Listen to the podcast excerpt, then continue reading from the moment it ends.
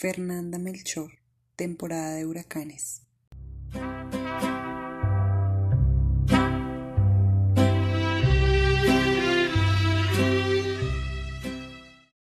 Dicen que en realidad nunca murió, porque las brujas nunca mueren tan fácil.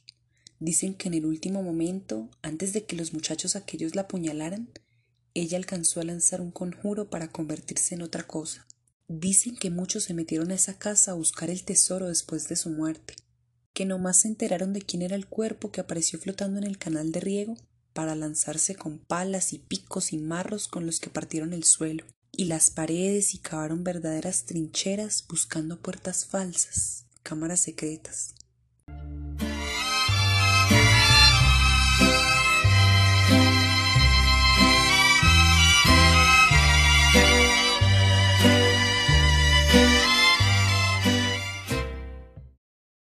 Ellos contaron cómo fue que se le metieron a la casa y cómo la golpearon para que se estuviera quieta y pudieran cogérsela entre todos. Porque bruja o no, la verdad es que la pinche vieja esa estaba bien buena, bien sabrosa y se ve que en el fondo le había gustado, por cómo se retorcía y chillaba mientras se la cogían.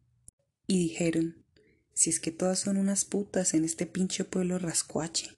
Y no faltó, porque nunca falta, como bien sabía la Juana, un cabrón que se ofendía de que dijeran que la Matosa era un pueblo rascuache.